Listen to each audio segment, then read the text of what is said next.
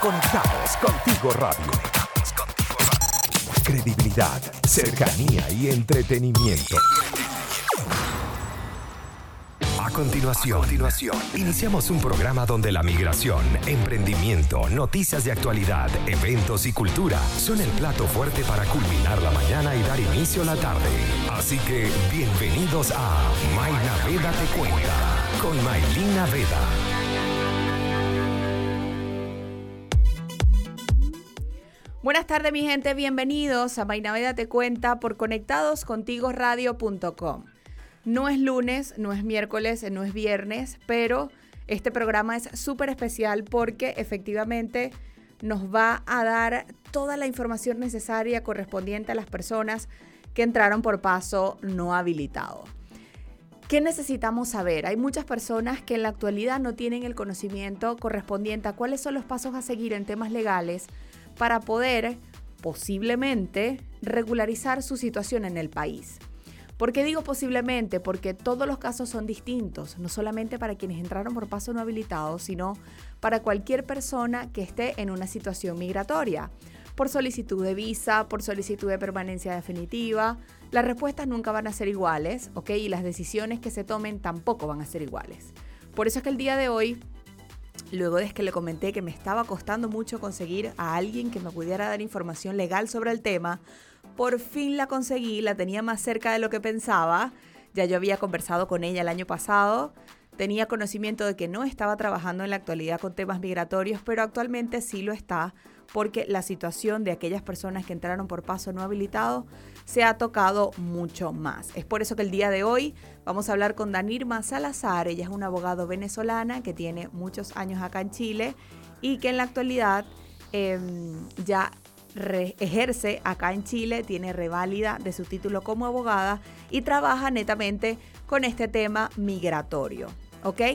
Eh, cuando hablamos de paso no habilitado. Quiero darle la bienvenida a Danirma, bienvenida a Conectados Contigo Radio. ¿Cómo estás?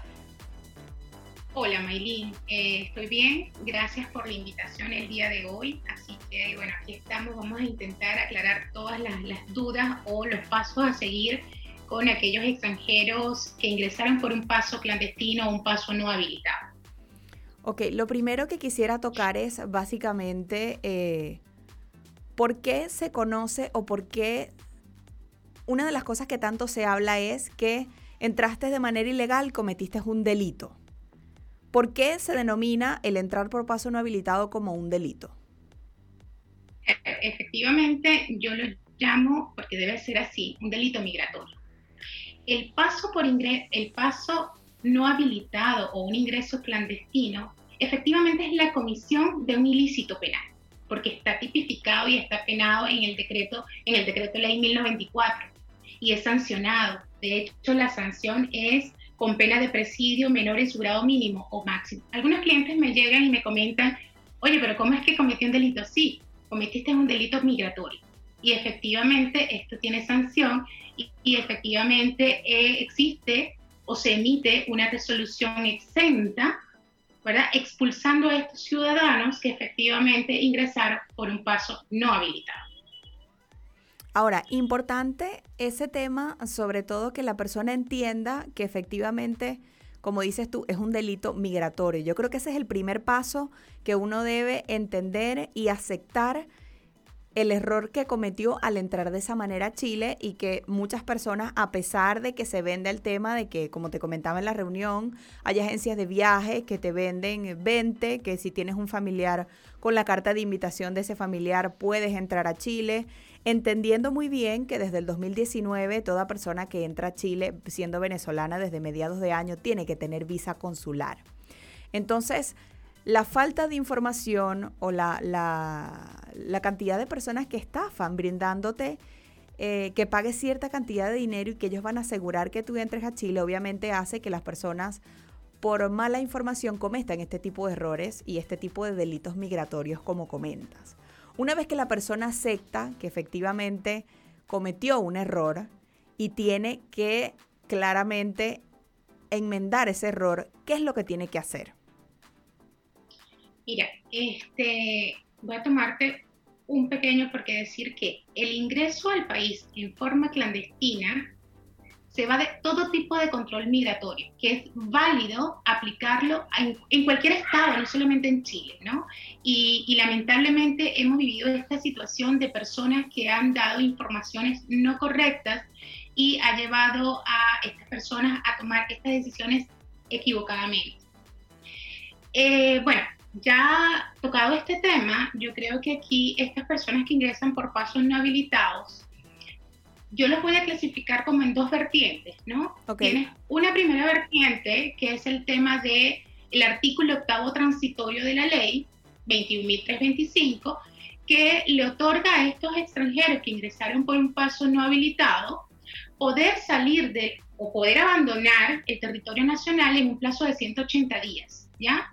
Es válido que las personas puedan tomar esta opción. Esta opción lo que, lo que te genera es que no te van a sancionar y podrás ingresar nuevamente al país sin ninguna restricción, porque generalmente lo que dice la ley es que estas personas que cometen estos delitos migratorios no podrán ingresar al país después de 10 años, porque es una de las sanciones. Correcto. Entonces, lo que hay que esperar aquí es que efectivamente salga el reglamento o se emita el reglamento de la ley para especificar qué tipo de visa se va a otorgar a estas personas, que bien sea que se vayan a su país de origen o se vayan a otro país, porque no te dicen a dónde te puedes ir. Entonces, esta persona aplicar por este tipo de visa. Y por otro lado, tienes otra, otra vertiente que es un poquito más compleja, es un poquito más, mm, más engorrosa, lo diría yo, que es la vía judicial. ¿Ya? Y esta vía judicial yo la clasifico como en pasos, ¿no? El primer paso es la autodenuncia. ¿Y qué es la autodenuncia? Es llegar, presentarse a la PDI y efectivamente decir, yo ingresé por un paso no habilitado. A raíz de ahí se emite una resolución exenta que la emite o que la, sí, que la emite el intendente regional respectivo. Y posterior a eso se da la expulsión a este ciudadano. Es evidente que con todo lo que hemos vivido en las últimas semanas eh, de las expulsiones, muchas personas tienen mucho temor y pánico de autodenunciarse o de tomar notificación de esta orden de expulsión. Sin embargo, yo lo que les aconsejo es que se asesoren con un abogado, que sean acompañados en todo momento por un abogado y que efectivamente este abogado los asesore bien con respecto a los pasos que tienen que tomar. ¿Ya? Eh, ojo, aquellas personas que no tengan capacidad financiera y que efectivamente no pueden ser patrocinados por un abogado privado, existen diversas instituciones en las cuales pueden asesorar judicialmente a estas personas, como lo son, no sé, se me viene a la mente el Instituto Nacional de Derechos Humanos.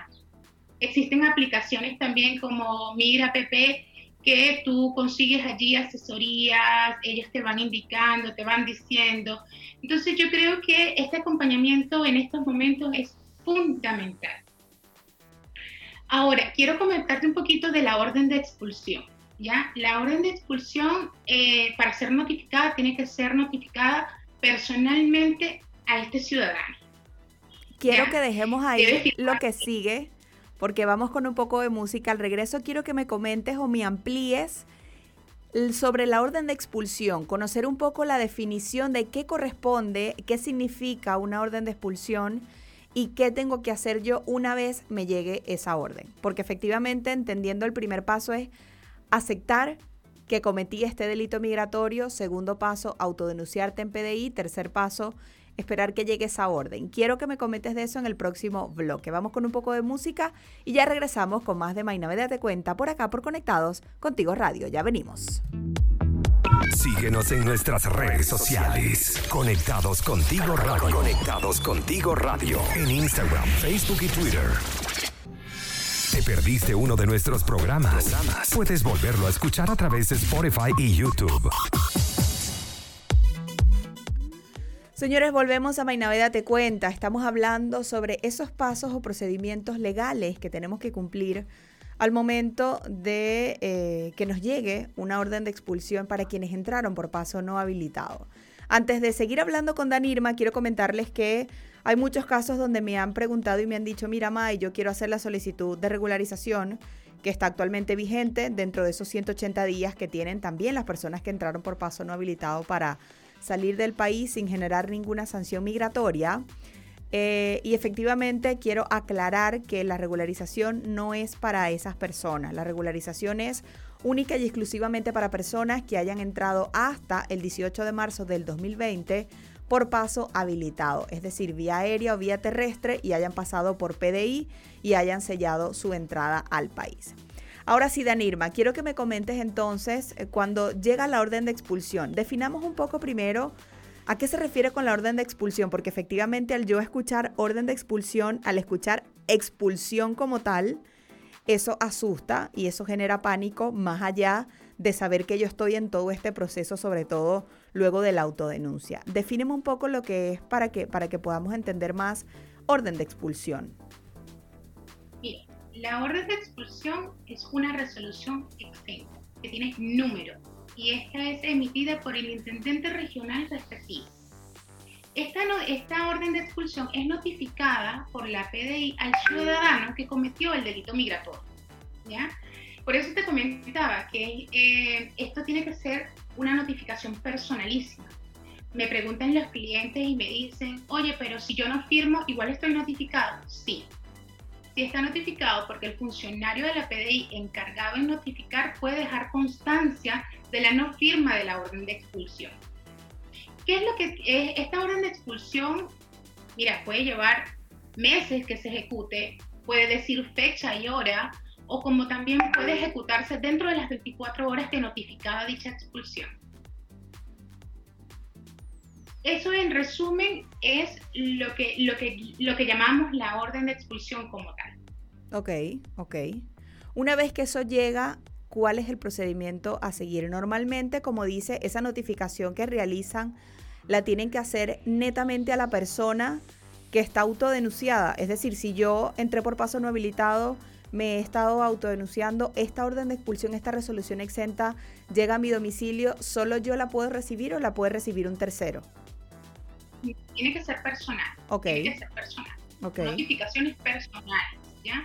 Sin embargo, también existen estrategias que están usando o que estamos usando los abogados, que es también solicitar esta orden de expulsión, siempre y cuando estén acompañados con un abogado, porque es complejo ya cuando uno tiene la orden de expulsión en la mano es solicitar esta orden de expulsión o el pronunciamiento de esta autodenuncia por la ley de transparencia. Ok, ok. Entonces, ¿qué es lo que hace? Que debido a esta ley de transparencia, ellos tienen que dar sí o sí alguna respuesta de qué pasó con esta resolución exenta que no ha llegado. Perfecto. En ese momento, cuando ya tienes, cuando ya tienes, o sea, ya abordado la autodenuncia, ya abordado el paso 2, que es el tema de la, de la resolución exenta con la expulsión del ciudadano, abordamos el tema de la interposición de un recurso judicial, que es el llamado acción de amparo. Ya, esta acción de amparo, como bien lo dijiste al principio, Maylin, este, tiene que ser tratada caso en particular. Cada caso es una historia, cada persona tiene una historia detrás. Por eso es que nosotros no, no damos asesoría por mensaje de texto, no damos asesoría, nosotros necesitamos un vínculo con nuestro cliente de que nos expliquen cuáles son los antecedentes de hecho, para nosotros fundamentar esta acción de amparo tanto en los hechos que nos describen como en el derecho. ¿Ya? ¿Cuáles son sus derechos migratorios vulnerados? Cuál, ¿Dónde podemos atacar y dónde podemos apoyar a, esto, a, estos, a estos ciudadanos? Por eso es que es indispensable, nosotros hacemos asesorías online, bueno, por el tema de la pandemia, pero efectivamente es eso, es escuchar porque no es lo mismo, ¿por qué? Porque para mí la acción de amparo yo me la, yo me la esquematizo en cuatro aspectos, que es el arraigo social, el arraigo laboral, el vínculo familiar que pueda tener ese ciudadano acá en Chile. Porque no es lo mismo yo decirle a los tribunales superiores, que ese extranjero que está solicitando su derecho migratorio tiene un arraigo, un arraigo en Chile. No sé, si, no sé si me captas la idea de que no es lo mismo cuando me viene un cliente que ingresó hace un mes a que me llegue un cliente que ingresó en el 2017. Claro. Donde ya tiene una pareja chilena, donde ha tenido hijos chilenos, donde ya ha formado un vínculo con este país.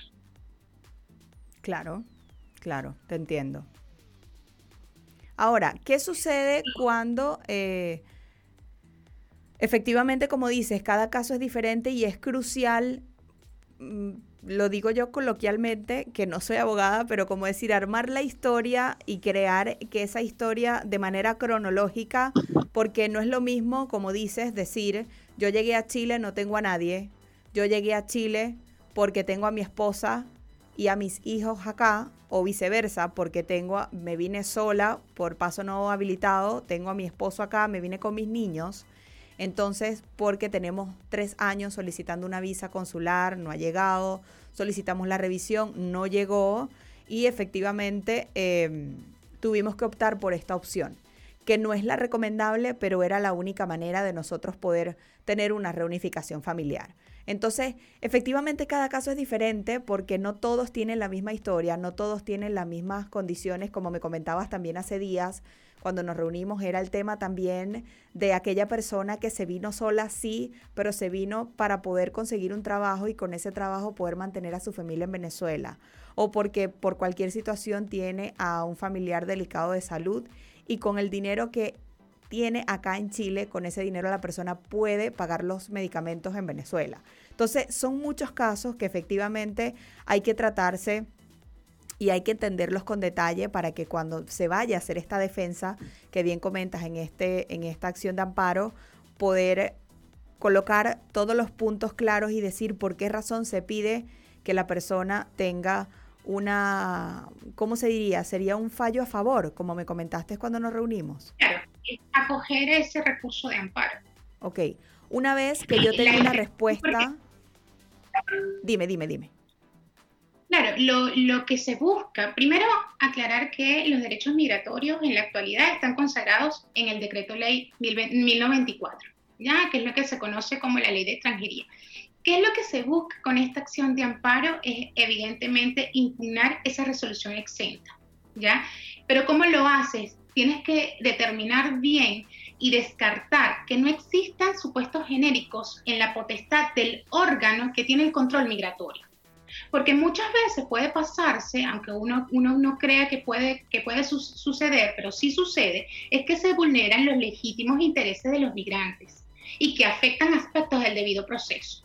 Y eso es también fundamental, ¿no? Y ojo, que los abogados que los puedan representar, nosotros nuestra obligación es de medio y no de resultado, porque pueden existir fallos a favor como en contra y actualmente, porque para nadie es un secreto, la jurisprudencia ha señalado en sus pronunciamientos y dictámenes decisiones divididas, decisiones que se están tomando muy, muy, muy sujetas a lo que es la reunificación familiar, estas personas, qué, qué pasa con los niños, qué pasa con aquellos niños que ingresaron solos al país por pasos no habilitados y que actualmente se encuentran en residencias del Sename, porque para nadie es un secreto que eso está pasando.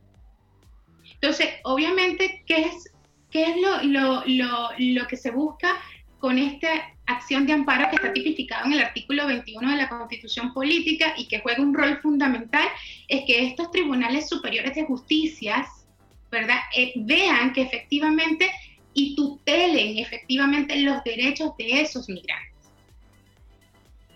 Ok, ok, entiendo perfectamente. Ahora, una vez que tengo la orden de expulsión en mano, ok, me la otorga, me la entregaron ese día, a partir de esa fecha, ¿cuántos días tengo para yo introducir ese, esa acción de amparo? Aileen, como te dije, 24 horas pueden decirte la expulsión. Por tanto, cuando tengas la orden de expulsión, lo más idóneo es que busques apoyo, busques asesoría judicial dentro de esas 24 horas. Puedes pasar 30 días, pueden pasar meses, igual el recurso va a estar porque mientras tú no hayas adquirido o no hayas interpuesto un recurso anterior, porque eso es importante, la acción de amparo y este recurso es único, es único.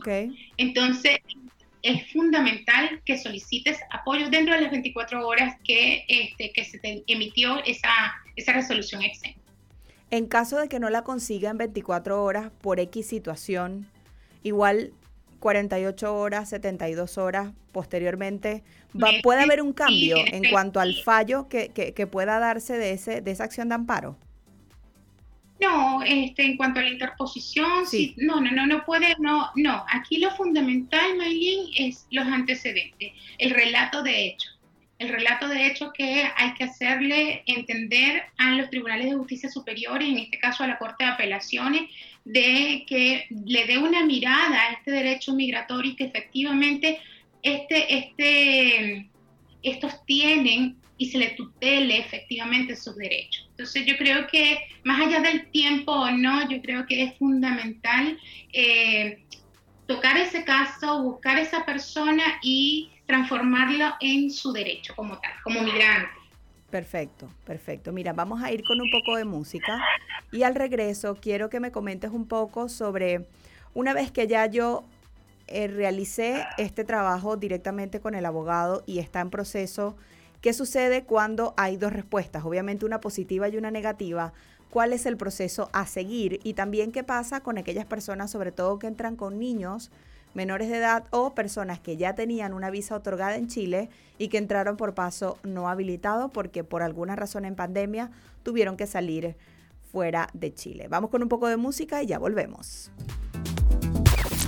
Conéctate con nosotros a través del más 569 8598 3924. Conectados contigo, Raúl. Conectados contigo. Seguimos hablando con Danirma Salazar. Estamos hablando sobre las personas que entran por paso no habilitado y que efectivamente eh, tienen que cumplir ciertos procesos o ciertos protocolos para llegar al punto de em, lograr en algún momento, si es posible, la regularización en el país. Danirma, estábamos conversando justamente sobre eh, una vez que yo realizo esta acción de amparo y espero el fallo que puede venir a favor o puede venir en contra. Hablemos de cuando llega, hablemos primero de la parte negativa, cuando el fallo viene eh, en contra. Es decir, cuando la persona o el tribunal dice, sabes que no se te va a otorgar este recurso de amparo o esta acción de amparo que se generó en el momento. Claro que es, es una probabilidad de que ocurra. Eh, pero en caso de no ser acogido esta acción de amparo por la Corte de Apelaciones, se podrá interponer un recurso de apelación contra la sentencia que rechaza el, recurso de amparo. Es decir, se va a la Corte Suprema y allí también pueden pasar dos casos. Que la Corte Suprema confirme la sentencia de la Corte de Apelaciones o efectivamente revoque esa sentencia y acoja el recurso de amparo. Eh, como ya te lo expliqué, Maylin, eh, y bueno, lo comenté, existen dictámenes y pronunciamientos divididos en los tribunales superiores. Claro, al momento de poder llegar a, una, a una votación unánime. Claro. Ahora, cuando se trata de un fallo a favor, es decir, que el tribunal dice, ¿sabes qué? Sí acogemos, que sí sabemos que cometiste el delito, pero te vamos a dar una oportunidad esa oportunidad no indica que ya tú vas y solicitas una visa en extranjería. Eso no es así. ¿Cuál es el paso que sigue ahora? No, por eso es que decía que esta vía judicial también es un poquito, un poquito tortuosa. Así es. Porque efectivamente cuando ya tienes el fallo a favor, ¿qué es lo que tiene que hacer el afectado?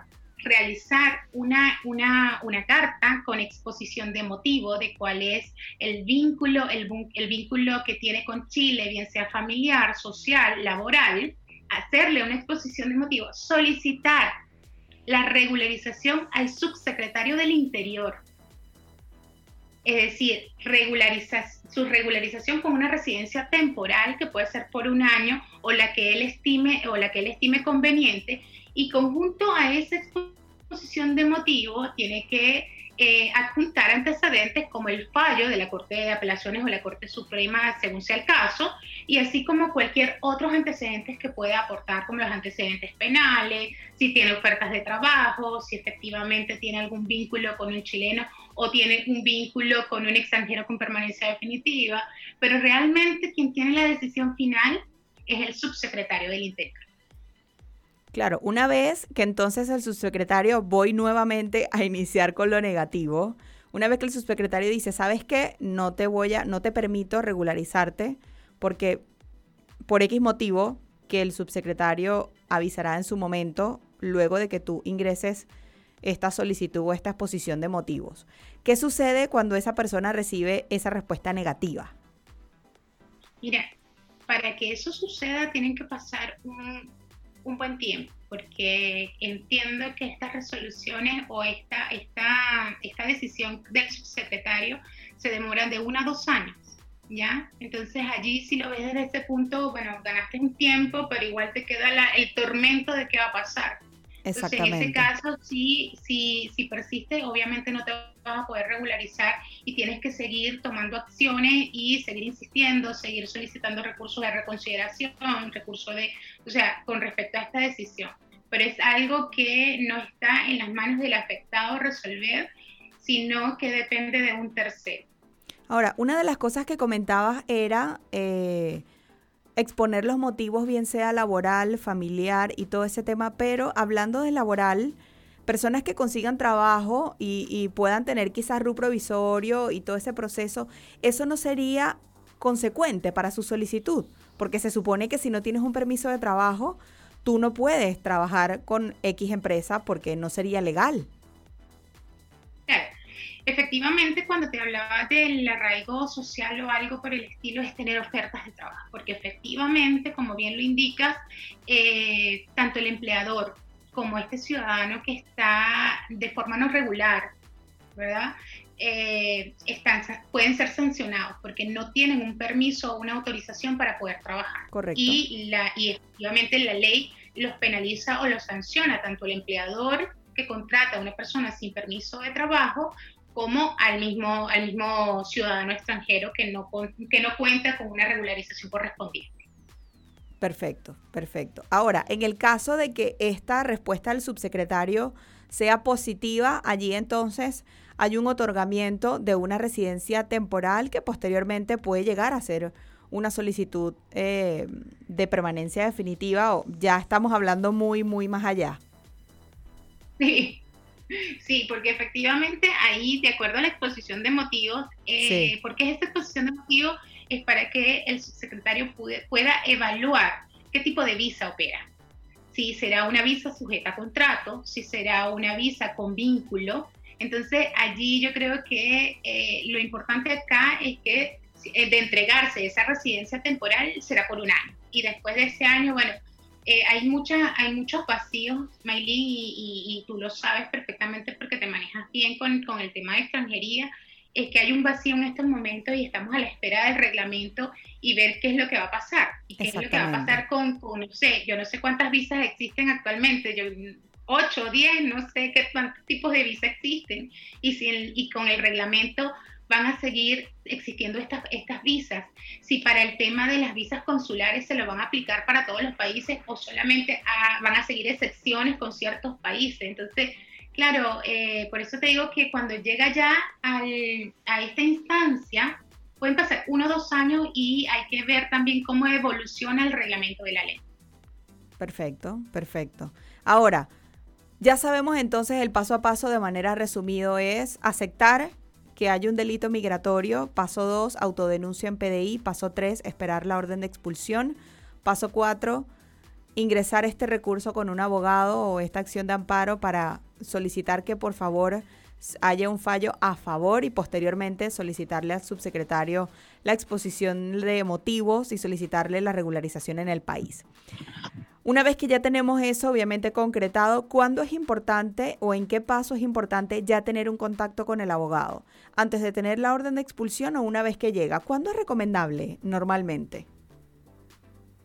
Mira, va a depender, porque en el caso de aquella, porque todavía parece, parece mentira, pero hoy por hoy existen personas que no se han autodenunciado. Exactamente. Y que ahora, con todo lo que ha pasado, tienen miedo de autodenunciarse porque sienten que los van a dejar detenidos y los van a expulsar como ha pasado, porque no es mentira, ¿no? No, no, no, hay que cerrar los ojos y esto ha sucedido. Pero yo creo que esas personas que deciden no abandonar el país voluntariamente, sino ejercer esta vía judicial, es al momento de autodenunciarse, antes asesórese con un abogado. Tome contacto con un abogado, que si usted cuando se presente a la PDI le pasa esto, pueda contar y llamar a un abogado para que lo ayude, lo represente, lo asesore. Y con respecto a las personas que ya se autodenunciaron, ¿en qué momento pueden contactar con el abogado cuando reciban la orden de expulsión? Y si ya la tienen, llamen a un abogado. No deje, o sea, yo lo que, lo que siento es, Maylin, que a veces, claro, nosotros, nosotros pensamos, y no lo voy a decir como profesional del derecho, sino como persona, es que pensamos que si dejamos pasar el tiempo, algo puede pasar. Exactamente. Algo positivo puede pasar. Y, y, no, no es así. Tenemos que, tenemos que eh, ir por la ley, este, ir apegado a derecho lo más que se pueda, porque si bien es cierto, no es la, y es mi opinión personal, eh, no es el momento, no es el contexto mundial con respecto a la situación pandemia para hacer este tipo de expulsiones, para que esta ley eh, o este, este artículo transitorio saliera de manera tan precipitada. ¿Por qué? Porque esto lo que trae es más irregularidades, porque causa temor, causa pánico en, en los ciudadanos extranjeros que están en esta situación. Te doy un, ejemplo rapidito y yo sé que no me estás preguntando este tema porque, bueno, es una opinión personal, pero te doy un caso.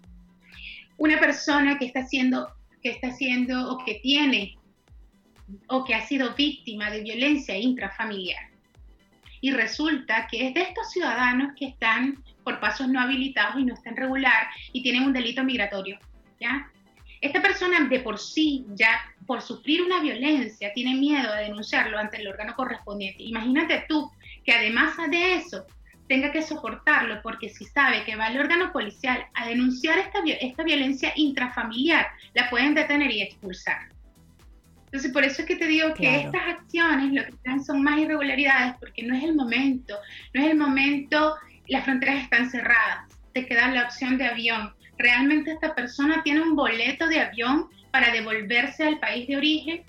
Realmente esta persona tiene, si tiene una familia, entró con sus hijos. Yo sé que dirán, oye, pero ¿quién los mandó? Pero ya están en esta situación. Entonces, también este es, un tema de no vulnerar los derechos humanos de todo individuo. Porque está, está, esto está consagrado en todos los tratados internacionales. Y no es algo que Danirma Salazar está inventando. No, no, no, están allí. Exactamente. Y hay que tenerlo, y hay que tenerlos en cuenta, ¿no? Y está bien porque claramente lo que comentas ha generado distintas opiniones que ha sido diversa en su totalidad. Personas que dicen, bueno, si se vinieron ilegales, son ilegales, eh, cometieron un delito, son delincuentes, y efectivamente toda realidad es distinta.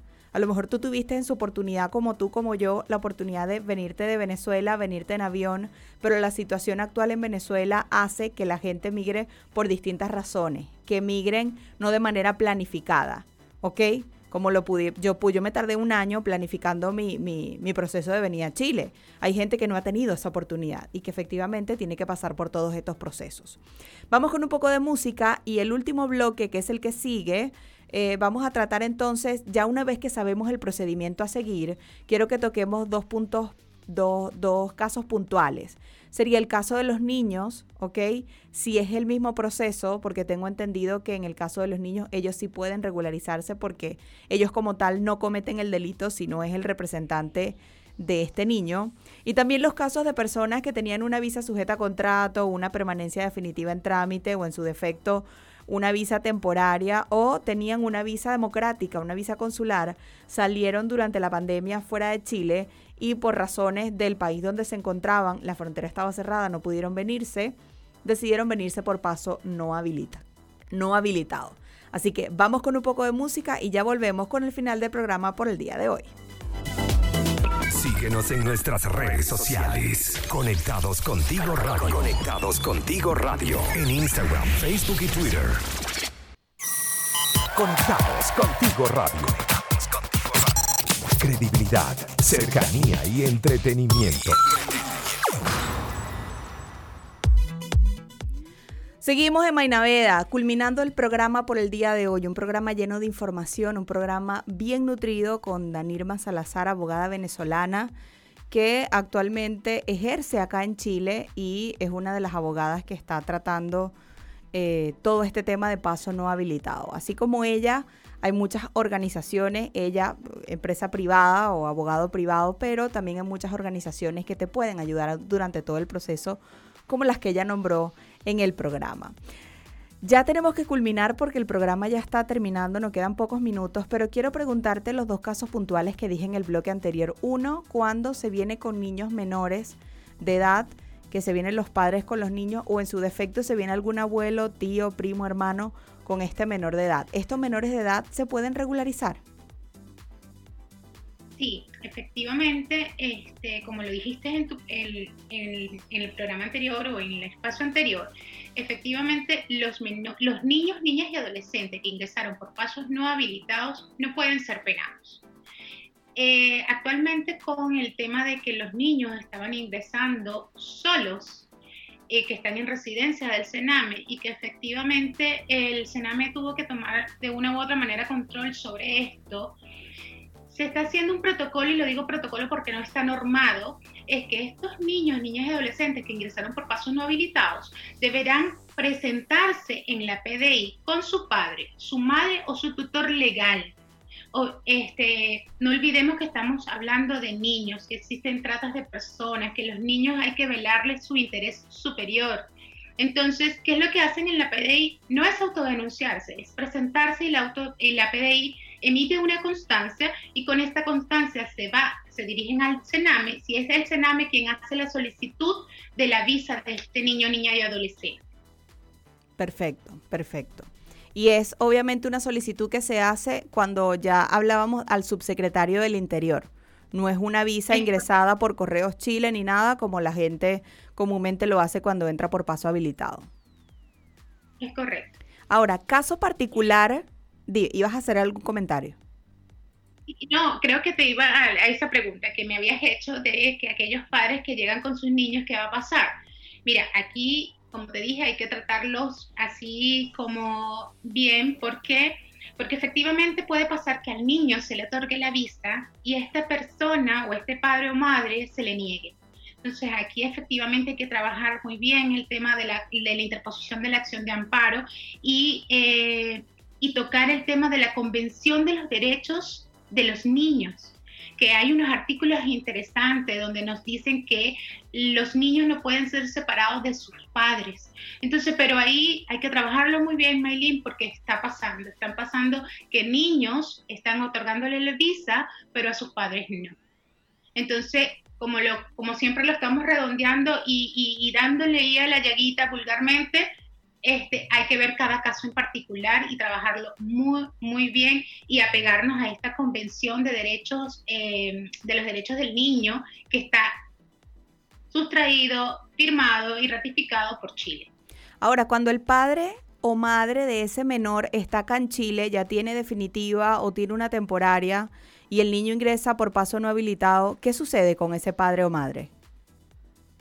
Mira, como te dije, el Sename puede hacer la solicitud ya directamente al subsecretario del Interior para, con respecto a la visa de este niño o niña adolescente y en caso de, de, ser negado, obviamente hay que, hay que apelar, hay que ir a, con una acción de amparo y este, manifestar las vulneraciones de este niño que efectivamente lo están separando de, de, de su madre o de su padre. Perfecto, perfecto. Ahora, personas que ya eh, es la última pregunta. Personas que entraron por paso no habilitado, pero tenían una visa o tienen una visa eh, aprobada vigente, la permanencia definitiva vigente. Hay personas que no entienden, que dicen, mira, pero si entraste por paso no habilitado, cometiste el delito de entrar por paso no habilitado. Sí, pero yo tengo visa. Sí, ¿y cómo saliste? Salí por avión. Entonces, para Chile, tú tienes un sello de salida. Para Chile, tú no estás en Chile. Entonces, ¿cómo se le explica a esa persona o cuál es el proceso a seguir cuando ya tú tuviste un beneficio o lo tienes otorgado, pero entras posteriormente por paso no habilitado? Claro, lo que pasa aquí es que es un caso muy extraño y hay que analizarlo muy bien, porque efectivamente no me entra que, claro, estuvieron las fronteras cerradas, estabas con una visa, pero no pudiste ingresar, es ahí como medio, medio engorrosa la situación porque efectivamente si entraste por un paso no, eh, no, no, habilitado, igual estás cometiendo el delito. porque como le dices tú, no tienes un registro migratorio. Exactamente. No existe un registro migratorio para Chile de que tú efectivamente estás dentro del país cuando saliste. Entonces hay que ver bajo qué circunstancias tú tenías la visa que no pudiste entrar por un paso habilitado. Entendiendo que la frontera nunca estuvo cerrada para extranjeros residentes y para los chilenos. Entendiendo eso, que está cerrada ahorita, pero solo para si quieres salir por X circunstancias o situaciones lo que es abril y mayo. Pero ahora este año, el año pasado, y por desconocimiento la gente no sabía. Y te digo, conozco casos que están en esa situación. Me dice, yo me vine por paso no habilitado porque la frontera en Venezuela estaba cerrada y yo no pude salir de Venezuela. Por ende, logré salir por trocha y volví a entrar por trocha a Chile, pero ¿por qué no fuiste hasta Colombia, por ejemplo, y agarraste un avión de Colombia? Bueno, entonces ya la persona no te termina como de, decir completamente por qué llegó a ese punto. exactamente, a ese punto específico de por qué entró por paso no habilitado. Pero bueno, ya como comenta, es lo importante el asesoramiento de un abogado, de que te pueda explicar cuáles son los procesos a seguir, de que puedas seguir todo como corresponde y que probablemente tengas la, facilidad o la potestad, de acuerdo a lo que diga el subsecretario, de poder regularizarte en el país. Pero sí o sí, para llegar a eso, tiene que cumplir todos los pasos que hemos conversado el día de hoy. Danirma, quiero darte las gracias por acompañarme, dejar la invitación abierta para cualquier otro tema que podamos conversar, que nos puedas aclarar muchos puntos y al mismo tiempo cuéntanos cómo te pueden contactar para cualquier persona que desee, que desee tener una asesoría sobre este tema en particular. Bueno, Maylin, primero darte las gracias por esta invitación. De verdad que para mí es un agrado como venezolana, como abogada venezolana, como abogada habilitada para ejercer la profesión en Chile, de este, darle asesoría a mi gente. Porque para nadie es un secreto que, bueno, que nosotros los venezolanos tenemos ese sentir, pero siempre apegado a derecho, porque eso sí. ¿Dónde me pueden contactar? Mi Instagram en eh, Abogados en tu Defensa también me pueden contactar por contacto arroba abogadosentudefensa.cl. En Instagram podrán tener eh, la opción de un WhatsApp donde nos podrán comunicar. Eh, por el directo estamos respondiendo siempre. Por correo electrónico lo mismo y por Facebook también me pueden conseguir. Buenísimo. Súper agradecida, Danirma, feliz de que nos hayas acompañado. Por fin tuvimos un abogado acá en Conectados Contigo Radio que nos pudiera dar una luz de cómo era todo este proceso porque tenía mucha gente angustiada y yo estoy segura que quien nos está escuchando ya va a tomar cartas en el asunto y va a hacer todo el proceso como corresponde. Gracias a todos por conectarse. Recuerden que estamos bajo la dirección, producción y locución de Maylina Veda y también en los controles o María Ángel Duque. A nuestros aliados comerciales maravillosos, los amigos de Buen Pan, que te ofrecen el mejor rico pan venezolano. Los puedes contactar por su cuenta de Instagram arroba buenpan.cl, los amigos de Migrante Sociedad Financiera, que son esa entidad que te puede brindar créditos únicamente para migrantes, créditos para carro, para motos, para crear tu emprendimiento, para revalidar título y mucho más. Para más información en www.migrante.com y también en sus redes sociales como arroba migrante SF.